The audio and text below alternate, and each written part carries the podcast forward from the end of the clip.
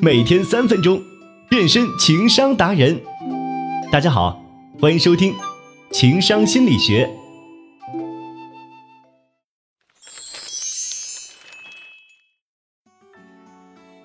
我们每天都要做很多的选择，小到今天穿什么衣服、搭配什么鞋，大到应该和什么人见面、应该听谁的意见。很多时候，我们都会陷入纠结中，不知道应该如何做出一个好的选择。这其实就是我们常说的手表定律。什么是手表定律呢？通常一个人戴一块手表，抬手一看就知道时间。但是如果戴两块呢？有可能两块表显示的时间是不同的。不仅不能够准确的判断时间，反而会造成比较混乱的情况。由此，将这一定律延伸到职场中，倘若我们在公司里有好几个领导给出了不同的意见，那么作为职场小白，到底应该听谁的呢？最近一个朋友正好遇到这样的困扰，他在一家公司做简单的设计工作，这天他正在帮一个产品设计 logo，突然项目负责人走过来说，他这个颜色设计的太亮，需要改。没想到。策划部组长看到了，反驳说这个颜色挺好，不需要改。最后他听了组长的意见，没做修改。结果交上去，几个领导因为颜色也产生了分歧，留下他一个人站在一旁，不知道如何是好。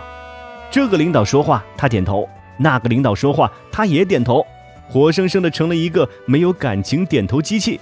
他说，这时候他心里想的是：对，你们说的都太对了。那我到底听谁的？其实现在很多公司把这种多头管理行为看作是办公室政治的一种，几个领导管理一个部门，负责一个项目，常常会出现意见不一致的情况，而通常这种情况下，下属就成为他们针锋相对后的牺牲品。想想就觉得委屈，为什么他们意见不合，永远受伤的都是我们这些兢兢业业的无名小卒呢？好像听谁的都是错的。那么。遇到这种几个领导意见不一致，应该听谁的情况，有没有什么好的解决办法呢？首先要有这样的态度，那就是一定不要擅作主张，否则责任只能由自己一个人硬扛。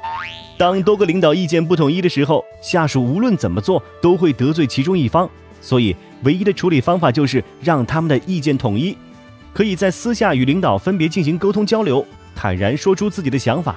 这时候，你就是去充当和事佬的职能了。一方面可以说出两个领导的意见的合理之处，一方面可以根据自己项目的理念综合分析。当然，所谓鹬蚌相争，渔翁得利，说不定你就成了领导意见之争中的获利者。其次，应该从实际工作的具体情况出发。如果哪一方与自己的工作理念不谋而合，就听取谁的意见。当然，这时候如果自己的工作理念是合适的，也一定要坚持自己的想法。不能轻易就听信了领导的话，也不能因为这样就随意辞职了。那以后去了其他公司，遇到了类似的情况，还是只能逃避，所以得不偿失啊。最重要的是，这个时候态度一定要好，不管他们说什么，他们都还是领导，可不能有很强的说教性，不然套用流行的一个段子就是，领导会想你是在教我做事。拿破仑曾经说过。宁愿要一个平庸的将军带领一支军队，也不要两个天才同时领导一支军队。为什么？一个说打东，一个说打西，士兵无所适从，只能原地不动。别让自己成为原地不动的那个士兵，自己去争取自己应去的方位吧。